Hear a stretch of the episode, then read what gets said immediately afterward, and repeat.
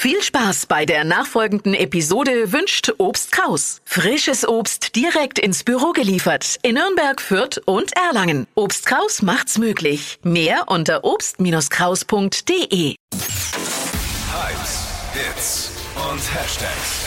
Flo Kerschner Show Trend Update.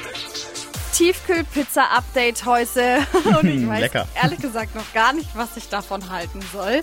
Und zwar hat das Ganze mit einem Cartoon von Ralf Rute zu tun. Der hatte 2021 einen Aprilscherz angekündigt und hat da eine Special Edition rausgehauen in einem Cartoon. Und zwar geht es um eine Pizza, auf der ein Kebab drauf ist.